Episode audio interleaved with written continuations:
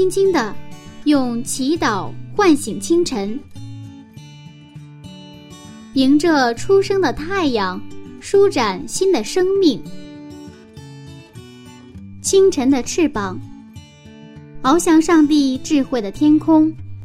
每一个第一时间，我们和你一起从新出发。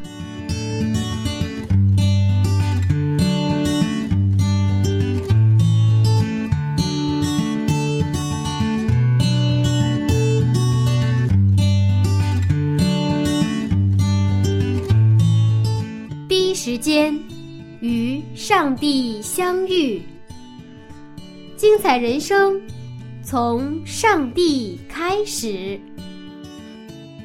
嗨，收音机前亲爱的朋友，早上平安！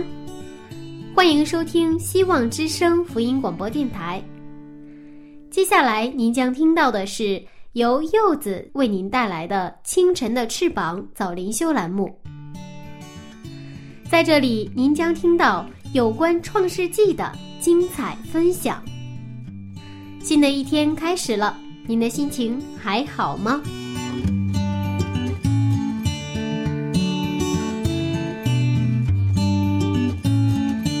现在社会上都在强调影响力，大到一个国家，小到一个个人，都要拥有一定的影响力。才能在社会上更好的发展。曾经身为奴隶身份的约瑟，似乎赢得了法老的特别信任和爱戴。那为什么他能有如此大的影响力呢？马上和柚子回到《创世纪》九十一讲，大格局、大影响、大喜乐。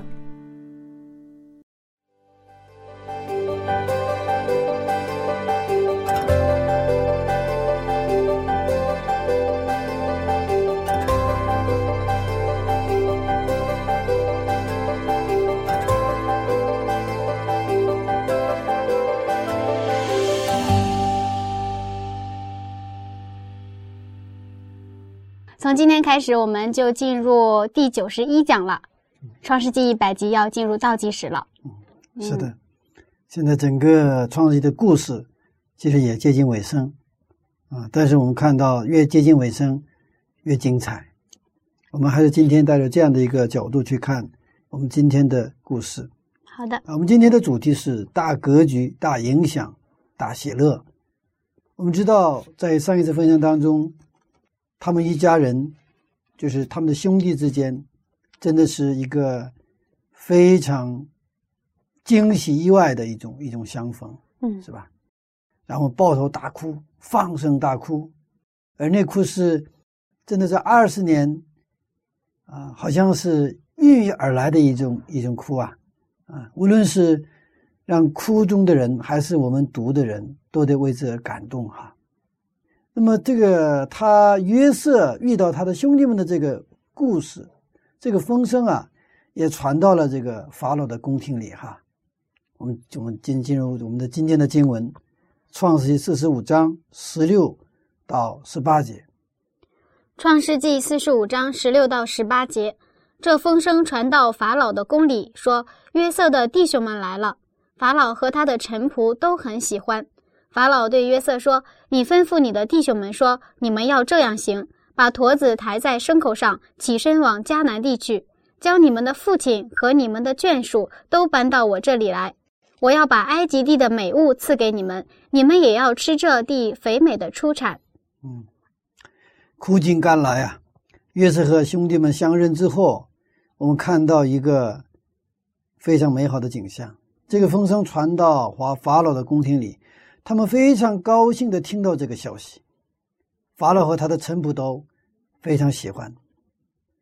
我们可能在公司里也是，如果公司里的这个同事的关系非常好的时候，如果哪一个同事家里的父母来了，或者他的哥哥姐姐来了的时候，其实这些同事们都非常的高兴，嗯，是吧？是啊。然后大家好像来了自己的父母，来了自己的这个兄弟一样，大家去。非常愿意在团聚在一起，一起吃啊，一起这个，啊，甚至一起去游玩啊。嗯，那么今天我们看到约瑟的跟兄弟们相认的消息呢，让这些法老和他的众大臣都非常的高兴。不过，我们今天要谈到的话题是一个比较深刻的话题，可能跟你的想法完全不一样的话题，也许让你很突然或者很纠结的一个话题。所以，我们真的今天恳求圣灵来带领我们。首先，我们要改变一下我们的思维定式。这些思维定式如果符合圣经，我们就听；如果不符合圣经，那过去我们过去的如果偏见的话，我们就决心改变。我在读创世纪的时候，特别是读约瑟的经历的时候，曾有几个困惑。那么，第一个困惑呢，约瑟在埃及有没有教会？没有教会的话，约瑟。到哪里去做礼拜呢？那么第二个困惑是，在没有教会的地方，在法老的宫廷里，在波提法的家里，在监狱里，一共二十多年，他传到了没有？如果他传到了，那么他如何传得到？他把人又带到哪里去了呢？约瑟的生活似乎跟我们今天的基督徒生活很不一样。约瑟是一个非常好的一个基督徒啊，对不对啊？但我们现在的生活是要传道，要去教会，要把人带到教会，这种生活的方式好像大相径庭啊。我们看第三个困惑哈，在新约圣经，我们看到耶稣说有两三个人因我的名祷告的话，我就与你们同在。现在约瑟在埃及就是一个人呢，约瑟祷告是一个人的祷告，上帝怎么与他同在呢？那么今天我们通过圣经。一起来看一下，到底什么是传道，什么是教会，什么是基督徒的影响力？基督徒应该在社会如何生活？应该在这个职场、在公司应该如何生活？约瑟的在当时的信仰的环境或者条件是非常不好的，因为在埃及泱泱大国里边就他一个人，包括回到家里，他的妻子是一个。实际上是一帮这个宗教的祭司的女儿。他的宫廷里，那些大臣，包括法老，应该说不是一路人。嗯，他是在那样的地方跟他们一起共事、一起生活。那么他自己的西洋生活，我们如何去持守，实在是一个非常大的一个挑战。今天我们在公司上班，公司再不给你自由。但是我们任何一个现在城市里，其实都有教堂，对吧？都有教会。然后我们还有自由。约瑟在这个波提法的家里，他其实没有自由；他监狱里更没有自由。那么到法老的宫廷里的时候，其实约瑟呀也是更不容易，因为那个地方看起来你有自由，你有权势，你有荣誉，但那也是如履薄冰啊。你随时都有什么被人诬告，就是随时都有一个什么翻车的危险。嗯，其实，在监狱里的时候，再也没有往下可以走的是吧？但是呢，他身居高位的时候，那随时都有什么跌落的危险。也就是说，他到法法老宫廷做总理的时候，有很多既得利益。那么，当你的既得利益跟你的信仰发生冲突的时候，怎么办？约瑟是怎么去处理的？不过，我们今天从一开始我们读到的经文来看，当这些法老和所有的大臣在听到约瑟的兄弟们来了的时候，他们都非常喜欢，非常高兴听到这个消息。也就是，他非常他们非常喜欢约瑟。如果不喜欢约瑟的话，那可能就是另外一种情形了。而且他们还让他把家人带过来，把埃及最好的东西都给他们。我们继续看第十九节和二十节的经文。十九到二十节，现在我吩咐你们要这样行：从埃及地带着车辆去，把你们的孩子和妻子，并你们的父亲都搬来。你们眼中不要爱惜你们的家具，因为埃及全地的美物都是你们的。是啊。为什么法老要如此善待约瑟和他的家人呢？是啊，这个取决于其实约瑟，约瑟在那里的为人处事，他在那里的品格，以及他给这个埃及人、给埃及的这个宫廷法老所带来的福泽，嗯，他给他带来是好的，都是。我们知道，在七年的丰年、七年的荒年，那么他作为一个总理大臣，他很好的治理了这个埃及这个泱泱大国，而且因着这样的一个七个这个丰年和七个荒年，埃及的这个国库丰满了，嗯，他的国势更加强大了，所以说他们对这个约瑟呢是非常的感恩的，而且对约瑟的为人，包括他的能力，真的可以说是都是佩服透顶。那现在。这样的一个约瑟，他的家人来的时候，那么他们肯定要善待他。为什么？为什么？因为对他感恩嘛。用这种方式来什么表示对这个约瑟的一种感恩之情。其实这个在我们的日常生活当中也能啊经常去经历这样的情况，是吧？那比如说公司的员工父母来了，那作为老板，肯定要去接待一下。如果这个员工在公司里做的一塌糊涂的话，可能我想，个礼节性的，或者是这个可能接待都没有。如果这个员工是在公司里做的非常好的时候，这肯定跑不了。因为这个情形是也是一样的。法老说这个的时候，他是什么心情？他是恨不得把埃及最好的都给他。这种心情其实只有在恋爱的时候才有。那么是什么样的元素？是什么样的能力造成这样一个？善的巨大的影响力呢，在埃及一个在没有教会或者说没有教堂的地方，在一个没有我们所物所称为基督徒生活的地方，那么一个约瑟竟然有这样大的影响力，他的能这个秘诀在哪里？这个是真的让我们值得一个深思的一个一个一个话题哈。在读四福音书的时候。我注意到一个一个话题，一个概念，就是耶稣在基督在传道的时候，他经常谈到的是上帝的国，天国，啊，不是教会。第一次传道也说天国进来，你们要悔改。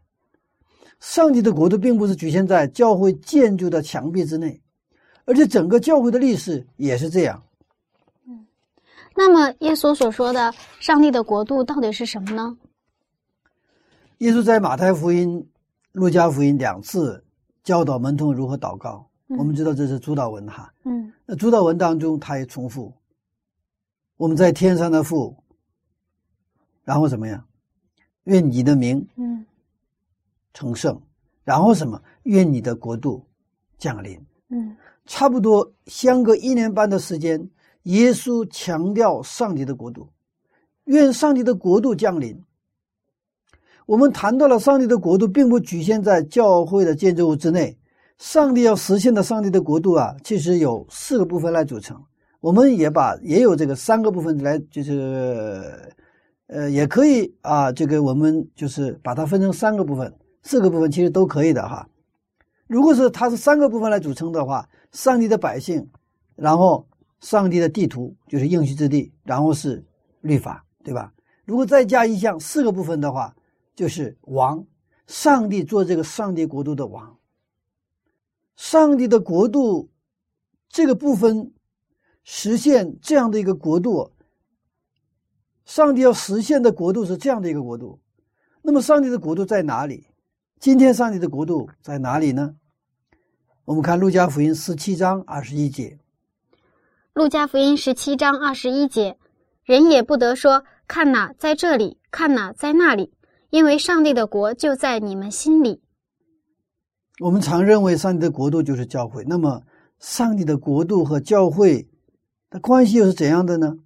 在新约圣经当中，教会它叫 e a s i a 是被上帝呼召出来的人，即上帝的百姓。就是说，上帝的国度开始于上帝国度的那个元素，基本的元素就是上帝的百姓，就上帝的百姓。嗯。这就是一个教会的，就是圣经的概念。我们现在一般说教会的话，就是一个教堂，是吧？嗯，啊，一个建筑物。所以史学家们说，其实基督教历史它有一个不好的一个变质，就是从会众它变成什么教会的概念，变成一个建筑。这也是带来中世纪的那个黑暗。就是上帝在创世纪当中，他创造天地万物，然后人的时候，也就是创造周的所有的创造的焦点是人。上帝要创造这个人，所有的一切都是为这个人准备的，是以人为中心的。那么，上帝在建立上帝的国度，它的焦点也是什么？焦点就是人，那就上帝的百姓。为了这个，上帝呼召亚伯拉罕，然后呢，一代一代一代，就把约的传承。然后最后建立了一个什么十二支派，就是这个上帝的一个，我们在旧约圣经当中，我们看到一个上帝国度的一个预表哈。在新约圣经当中啊，教会有两种存在的形态，一个是在教堂聚会的会众，第二种形态就是不管在哪里，不管在什么时候，一个人就是一个教会，就是刚才所谈到的埃克拉西亚，就是被上帝呼召出来的那个人。就是说，被呼召，然后呢，分别为圣的这个人，这就是一个教会。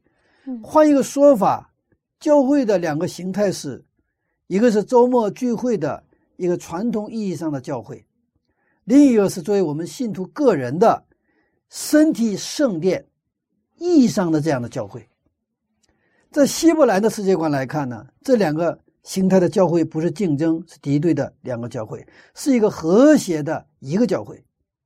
没有个人的教会，就不可能有一个会中的教会，也就是一个会中的教会是有很多个人的教会来组成的，就像好像人体是有很多细胞组成一样。所以，我们带着这种圣经的关于教会的两个概念去去看这个约瑟的生活的，我们就能理解了。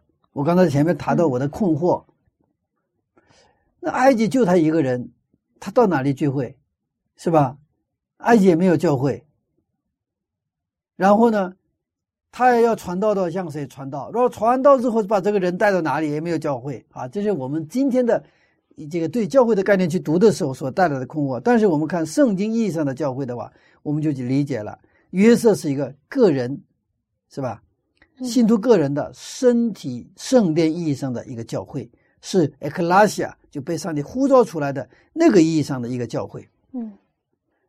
那么约瑟的生活，七天都是社会生活，没有教堂，也没有今天我们所理解的教会生活，只有外邦人，妻子还是埃及祭司的女儿。我们认为在教会才是属灵的，教会之外都是属世的，不对吗？我们常常误以为教堂就是教会，完了教堂之外就是属世。其实这个很荒谬。为什么呢？因为我们吃喝都要靠什么所谓的属世来供应。你天天去买水果、买蔬菜，完了你买那个煤气、买那个这个，呃，水卡，是不是？这些都是我们所认为的世俗的恩泽。然后呢，我们关键上还跟世俗为敌，这是典型的二律背叛和自相矛盾。嗯，我们看圣经在约翰福音十七章十四节。到十六节是这么说，关于属世，呃，这个有一个定义，你看，我们看一下。嗯，约翰福音十七章十四到十六节，我已将你的道赐给他们，世界又恨他们，因为他们不属世界，正如我不属世界一样。我不求你叫他们离开世界，只求你保守他们脱离那恶者。他们不属世界，正如我不属世界一样。我们生活在这个世界。却不属于这个世界，不是要离开这个世界，是吧？其实保罗说的特别清楚，我们不是竖一道高墙来把这个社会跟教会分开，我们就在这个社会里，但是我们不属于这个世界，但是我们在这个世界里面，而不是要跟他隔绝。嗯，这样做的目的就是什么呢？就像我们刚才读到的。这个约翰福音里边，他继续要讲这个话题哈。耶稣说，在十八节讲到：“你怎样猜我到世上，我也怎样猜你们到世上。”我们有的时候就是回避和远离，想远离这个城市、这个世界或者所谓的那个俗世。但是耶稣说：“我的天父怎么把我猜到这个地上，也就道成肉身来到这个地上一样，我现在也要把你们猜到这个地上。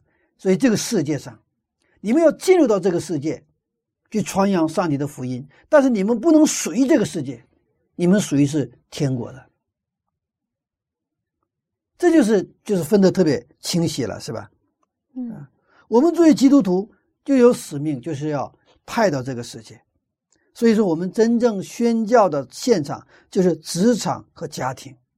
我们的宣教地就是我们所生活的地方，我们所工作的地方，那都是我们的宣教地。我们在这个《使徒行传》不谈到你们要传福音，然后要到地级嘛，是吧？地级也有很有有趣的这个解释哈。有的人说以地级的话，以我现在为起点最远的地方，比如说到中东，比如说到非洲，比如说到什么这个南美，那是地级。把这个理解我看也没有什么太大的问题。但还有一个解释是很有意思的，什么解释呢？地级就是你的脚底下就是地级，你在家庭那是对你来说就是你的地级，你在职场里边，那么你脚踏在你的职场。办公室，那么这个地方就是你的地级，那这个地方是要把福音要传到的，嗯，福音要传到的，在我们的职场，那么我们就有劳动哈，嗯，在希伯来语里边，劳动工作叫阿布达，那么工作的词根呢，无论是劳动还是工作哈，那个阿布达的词根是什么呢？是跟礼拜的词根是一样的，嗯。其实我们常常理解，到教会去聚会才算是敬拜上帝啊。那为什么工作也算是一种敬拜呢？其实啊，敬拜是什么概念？敬拜是，就是我的理解有两个概念哈。嗯，一个是把我们的上帝抬高到最高的位置。第二层意思是我在上帝面前，对吗？我们在教会聚会的时候。其实我们用我们的赞美、我们的祷告、我们的所有的活动吧，我们就是高举我们的上帝，对吧？嗯。第二个是我们在上帝面前。所以说，如果说你在职场里边，其实，在新约的这个教训很清楚，我们做事情、我们工作、我们劳动，不是像做给人一样去做，而是像做给谁？上帝面前做一样。我们这样做的时候，我们把谁的名抬高了？把上帝的名抬高了。这个层面上说，我们的工作就是礼拜，就是敬拜。我们那个工作本身就是圣经意义上的圣工，不是为了仅仅为了糊口而去做的一个工作。那个解决我们生计问题，那是一个我们工作的结果，而不是我们工作应该追求的目标。圣经的概念就是。我们工作，我们劳动的目标是什么？就是敬拜。它本身做敬拜，所以敬拜的时候是我们会全身心的投入，可以说身心灵全部来投入，不是光用我们的身体去工工作，是吧？还用我们的心，甚至我们的一切的一切，包括投入我们的感情去做的时候，用我自己的表述的话，像谈恋爱一样。去工作的时候，这就是一个敬拜，因为谈恋爱的时候是可以说身心灵全部都投入进去，对不对啊？但可能我们工作的常常是什么心不在焉的工作，不集中，完了就是对付式的工作，这都不是敬拜了，这不都不是敬拜，那个就是仅仅啊，就好像迫不得已，就像埃及的奴隶一样去工作，就是因为。被什么交这个公司的这个规章制度，或者公司的这个奖惩制度，他在驱使着你去工作，啊，有奖励啊，有有热情，对吧？然后有这个惩罚，那我就注意一点，是吧？这上班不迟到，或者下班什么不早退，呃，诸如此类的。那么这种工作形态，其实其实相当于在埃及做奴隶的以色列百姓的状态。上帝不愿意我们过奴隶一样的生活，上帝愿意我们是像什么？像谈恋爱一样，能够全身心投入幸福的工作，那这样的结果是什么呀？我们的业务肯定要提高，我们的主管、我们的上司、我们的这个老板肯定会喜欢我们。这个时候，他们跟别人不一样，为什么不一样？他们是基督徒，他们做事不是想做给人看，而是做给上帝看去做。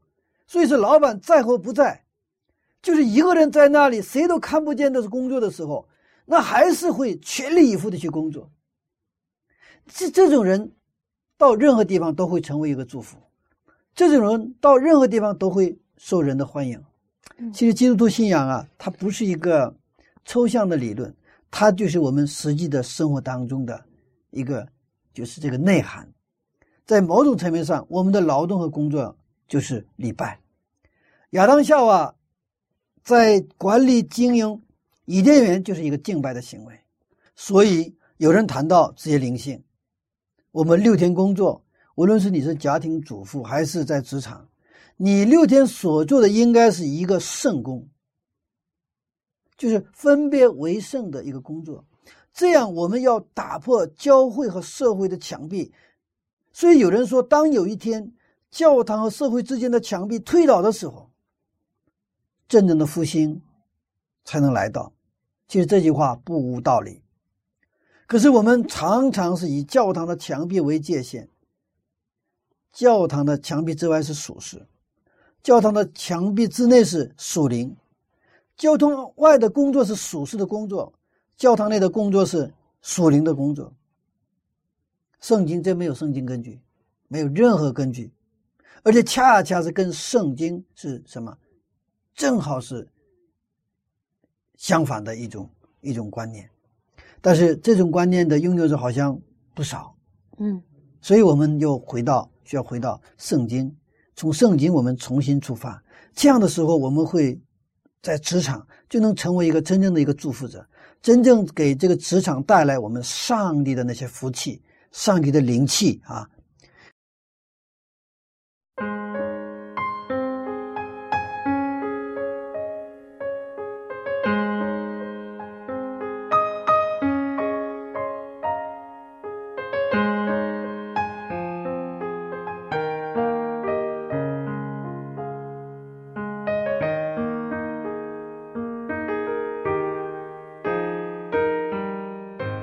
作也是敬拜，柚子还是第一次听到这样对工作的定位呢。如果这样说来，我们每一天都应该是在敬拜上帝才对呢。现在大部分人手里都有着智能手机，走路、吃饭，甚至是上厕所的时候，手指头都在不停的忙碌着。也有人在工作的时候偷偷的刷朋友圈儿。其实，柚子也是其中一员呐。那正在收听的亲爱的朋友，您是否也和柚子一样，工作的时候开小差呢？听了今天的上半场，以后咱们真得改改了，因为我们的大老板是上帝呀。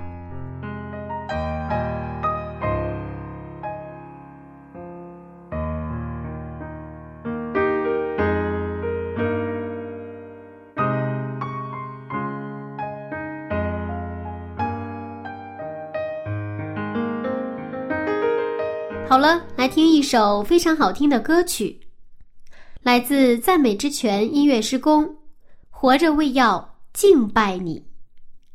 闭上眼睛，慢慢的聆听。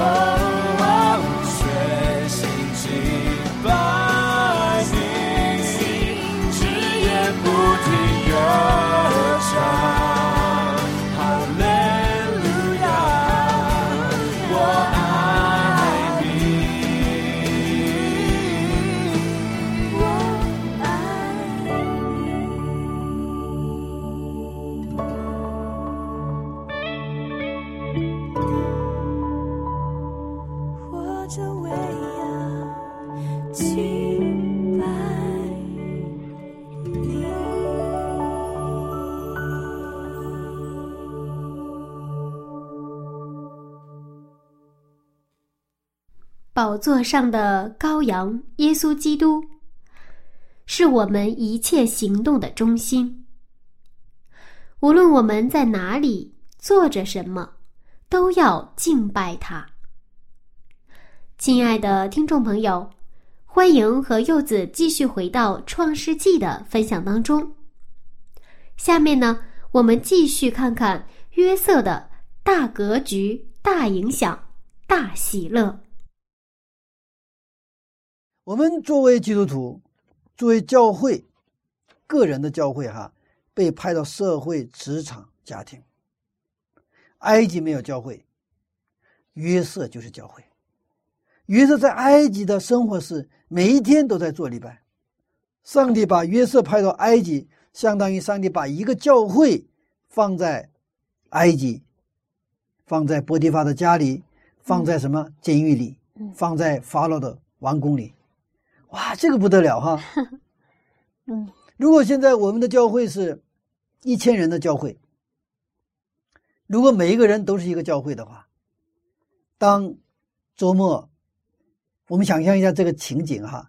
但当周末我们安息的聚会结束之后，这一千个人走出这个教会的门的时候，一千个教会走向城市的不同的社区、不同的楼房、不同的房间，哇，是吧？嗯然后这一千个人在平日的六天当中，他们在学校，在这个公司，在啊这个什么可能是这样是餐厅，反正是不知道在什么地方，对不对啊？他们生活和工作，那么这一千个教会在六天当中在移动，它是移动的一千个教会。真的，我们想象就是圣经的概念啊。如果按照圣经概念，我们真的去愿你的国降临，所以我们这个祷告这个主导文的时候，不能是没有想法去这个祷告。主啊，我们在天上的父，愿你的名什么？愿人都尊你的名为愿圣。人都尊你的名为圣。嗯，愿你的国度降临，不是降临到我们的教管、降临教堂里面。我愿问你的国度通过我们这些个人教会降临到他们所在的任何地方。那一千个人是有一千个教会，六日在那儿移动，在那儿去荣耀上帝的名，在那儿去怎么高举我们耶稣基督的名，在那里他们什么真的把善的影响力扩散到真的城市里的角角落落，乡村的真的是街街道道，这就是把它影响力散发出去。这个时候，这个教会才能真正成为一个有大影响力的教会。阿门。但是我们现在观念上好像没有这个，和缺乏这种呃观念对教会啊、是的，啊，我们好像只是我们不是教会，我们只是一个啊教会的一个成员啊。是好，上帝把这个约瑟呢，这个教会抬到埃及，然后就是他通过波提法的家里监狱里对吧？最后呢，上帝把约瑟抬高到埃及最高的地方，什么地方？一个埃及总理的位置，等于埃及总理的位置上有一个教会，哇，所以全埃及的人都能看到谁的名啊？耶和华的名，耶和华的荣耀。嗯，让全埃及的人通过约瑟看到耶和华的那种荣光，就像以色列百姓在旷野通过圣所看到什么耶和华的荣耀充满一样。这就是大格局、大的影响力。所以，信心的先祖们都恳求上帝扩张他自己的国度。我们看历代愿望，呃，历代呃，历代至上四章九节，历代之上四章九节，亚比斯比他众弟兄更尊贵，他母亲给他起名叫亚比斯，意思说我生他甚是痛苦。这个亚比斯是以亚比斯的祷告很著称的，有一本书叫《亚比斯的祷告》，那是一个畅销书。那个说这很多很多的人都去看这个亚比斯，然后呢也做这个亚比斯的祷告哈。不过这个亚比斯在这个他的妈妈生他的时候是很痛苦啊。圣经里跟上帝立约的人是尊贵的人，他我们所说的尊贵的，不是租着宫殿穿着华丽的衣服。圣经说的是这个呃尊贵的意思是跟上帝立约的人。那么亚比斯就是跟上帝立约的人。我们看他的祷告是如何的哈？我们看啊第十节，第十节，亚比斯求告以色列的上帝说：“甚愿你赐福于我，扩张我的境界，常与我同在，保佑我不遭患难，不受艰苦。”上帝就应允他所求的。他说：“甚愿赐福于我，扩张我的境界，常与我同在。”嗯，那这里边这个境界扩张什么境界？就是上帝国度的境界，而这个上帝国度的境界就是上帝所应许的。当时这个以色列他进入迦南之后，其实很多的地方他都没有占领了。上帝应许给的地方，他们就是都停止了跟他们的这个就是扩张上帝国度。所以他亚比斯有一个恳切的祷告是：上帝已经应许给我们的地图，为什么我们现在还停滞不前呢？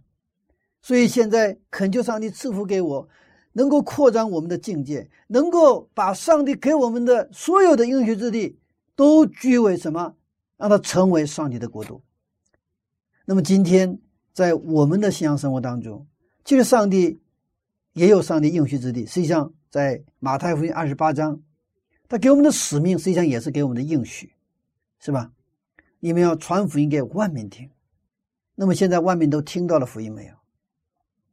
其实还有很多的人他没有听到福音。有一个很大的一个教堂，国外的。那么这个教堂的这个前面那个街道上有很多的小铺，那里那个小铺的话，都是卖什么这个杂货呀，什么这个这个修理鞋呀，什么这样的这样的小铺，也还有小饭店、小吃部。有一次，这个这个教堂来了一个新的牧师，那么新的牧师呢，就是看到教会的这个发展出现了瓶颈，他就是号召这个全体教育去去出去布道，然后他自己也是啊，就是要去出去亲亲自布道，所以他就现在首先这个去祷告，他祷告的时候他有个感动，教会前面的这个街道我去布道去，然后呢，他就。第二天就是在教会前面的这个这个这个这个小街道街道上小铺上去去去布道嘛。当他找到一家这个长就是那个修鞋啊，呃，这个什么清洗啊、清洗鞋呀，然后修理鞋啊，然后呢给他打油啊，就这样的一个小铺。当他去去这个到敲开他的小门，然后进去以后，我是这个这个教堂新来的牧师，这个我邀请你到这个。周末的时候到我们教会去聚会，这个呃，就是这个鞋铺哈，就是修理鞋的这个这个铺的这个小掌柜啊，他非常惊愕的眼睛去看这个牧师，然后他跟他说：“我在这里已经是已经三十年的时间了，你们教会你是第一个来要发邀请的人，从来没有人向我发出过邀请。”那说这么一下，这个牧师就更加的惊讶了。我们往往是什么地下，往往是更容易略过去啊，就我们的最近的地方。嗯，远的地方可能我们也关注，但是我们最近的，我们的家庭、我们周边的朋友、我们的同学、我们的老乡，是吧？而且我们可能常常来，我们常常以自己的想法去判断，他不可能，我邀请他也不会来教会。我 我我跟他传福音，他也不会信。那是我们的想法，上帝的想法跟我们的想法不一样。所以，我们祷告以后，圣灵感动我们的时候，就按他的想法去做，不是按照我们的想法。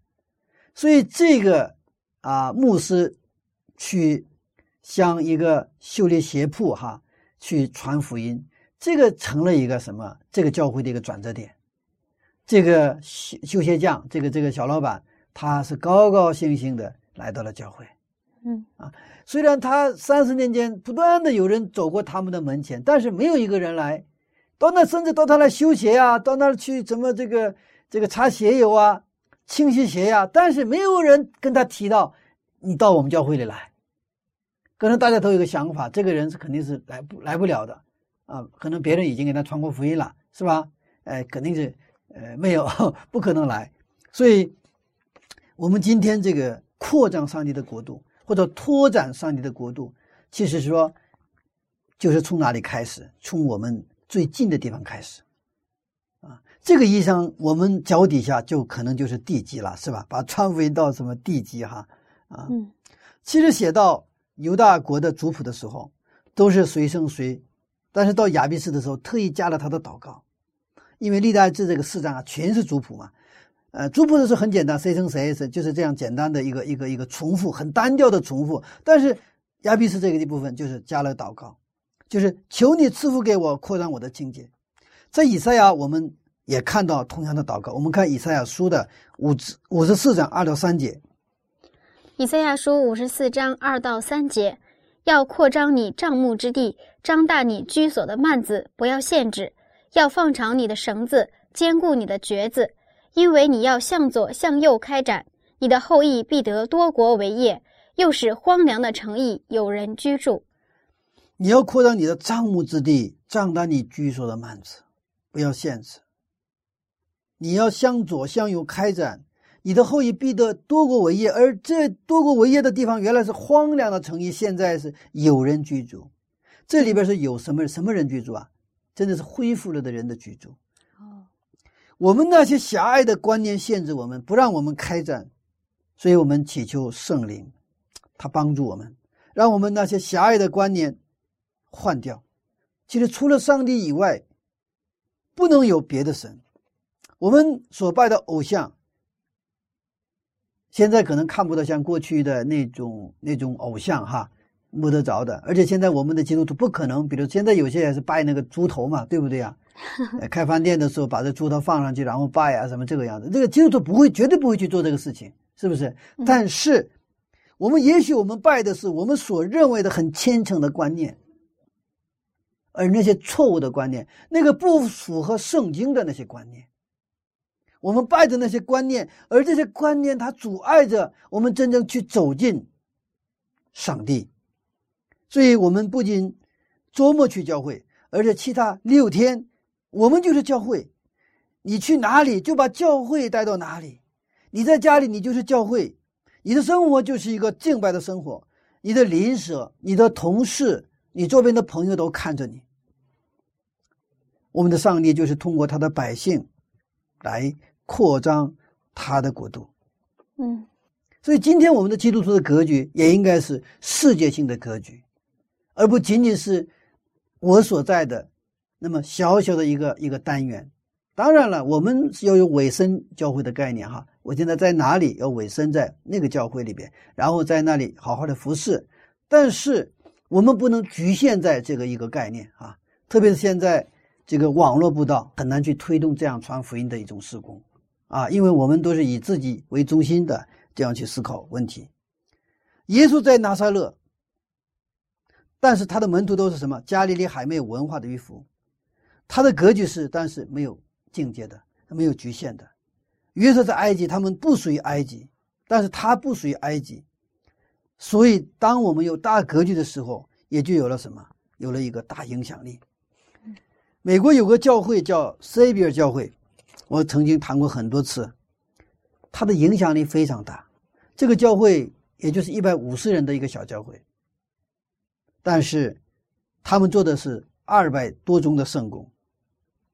他们做的圣工都是一个这个，就是用我们中国的话说，弱势群体的关照，那些晚上没有地方睡觉的，那些妓女，那些这个艾滋病患者，还有这个未婚先孕的，反正很多很多，就是这种就被社会这种啊呃这种歧视，或者是被社会这个就啊遗弃的，遗弃的，就是这个人群去，他们去照顾他们，给他们盖这个这个住宅，啊、给他们就是这个建医院，给他们这个建学校啊，就是做这种事情。所以说，很多就是不是这个教会的人给他就是什么呀，捐钱，然后呢，包括政府也给他们拿钱，因为好多这个政府要做的事情，他们在做嘛，是不是？他们来给他执行啊，执行。所以这个一百五十人的小教会呢，它影响着美国这样的一个超级大国，因为这个教会遵循着上帝的话，它是按照圣经的原理做工。大家这个可以哈啊，以后个人可以读一下啊，《以赛亚书》一章、二章，还有五十八章，还有《路加福音》四章，《马太福音》二十四章和二十五章。嗯，约瑟在埃及是一个人，他一个人的影响到整个埃及，这就是教会的影响力。我们啊我们接着看二十一节到二十五节的经文。二十一节到二十五节，以色列的儿子们就如此行。约瑟照着法老的吩咐，给他们车辆和路上用的食物。他们从埃及上去，来到迦南地，他们的父亲雅各那里。我们接着看二十六节。二十六节，告诉他说，约瑟还在，并且做埃及全地的宰相。雅各心里冰凉，因为不信他们。埃及心里这个雅各心里冰凉，嗯，他的反应就傻了眼了，怎么可能呢？对不对啊？是啊，我一直坚信他已经死了嘛。嗯小的时候也看到了他被撕碎的血染的衣服，嗯但是现在突然怎么还活着？而且不仅活着，还是一个埃及这个大国的一个一个总理哈。我们最后看两节经文，二十七节和二十八节。二十七到十八节，他们便将约瑟对他们说的一切话都告诉了他。他们父亲雅各又看见约瑟打发来接他的车辆，心就苏醒了。以色列说：“罢了罢了，我的儿子约瑟还在，趁我未死以先，我要去见他一面。嗯虽然他刚开始的反应是傻了眼，但是后来他的儿子们把这个前后的这个过程嗯一五一十的全部叙述了一下。然后呢，他又看见约瑟打发来接他的那些车辆哈，嗯心就苏醒了，他明白过来了，所以说巴拉巴拉，那我还要去见他一面哈。他的惧怕变成了什么？大喜乐。嗯愿我们今天在我们的个人信信仰生活当中，能够看到圣经的大格局。耶稣的大使命就是一个大格局。愿我我们在今天所在的地方，我们都成为上帝的教会，每一天的生活都是在做敬拜。这样的时候，大影响力就会形成。上帝的国度通过我们在地上的生活，一步一步的拓展，这样上帝的国度就能早日降临。我们就会像雅各一样，经历上帝所赐给的大喜乐。阿门。我们看到，真是约瑟，他一直握住上帝的大使命，所以他才能有有如此大的影响力啊。是的，是的，嗯有大格局就有大影响力。嗯，我们看到结果时我们有大大的喜乐。阿门。好，谢谢牧师的分享。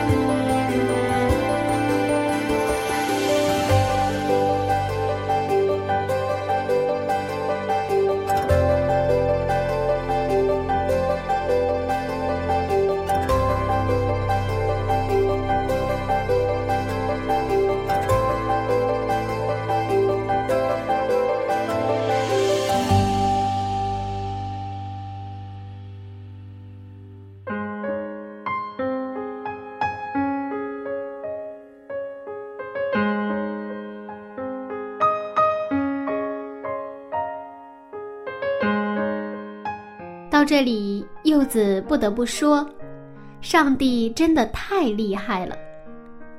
虽然埃及是一个异教国家，但是他却把约瑟这位敬拜者放到了王宫里，在那里，他散发着上帝的影响力。亲爱的听众朋友，您现在在哪里呢？在做着什么呢？要记住，您就是上帝派向那里的教会，代表着上帝的影响力。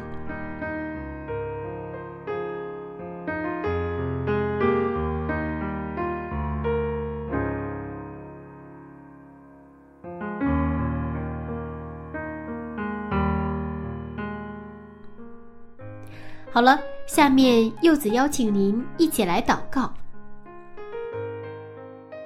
荣耀的上帝，感谢您在各行各业、各个地方将我们呼召出来，更感谢您使我们成为您所爱的教会。亲爱的主啊，我们祈求您给我们您的影响力，能够在我们所在的地方荣耀见证您，使更多的人。看见、认识您，这样的祷告是奉靠主耶稣的名，阿门。